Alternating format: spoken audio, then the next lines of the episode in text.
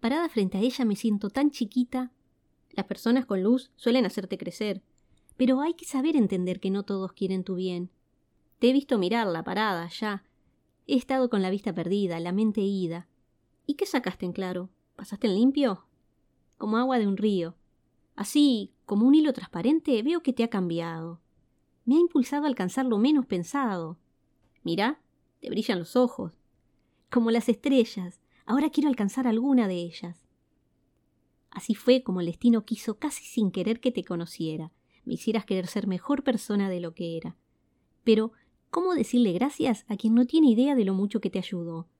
¿Cómo abrazar con todas tus fuerzas a quien viste tres veces nomás, pero la sentís de toda una vida? Entonces sucedió que teníamos más cosas en común de lo que pensábamos, y tuve mucha suerte de que me dejaras acompañarte en este viaje llamado vida.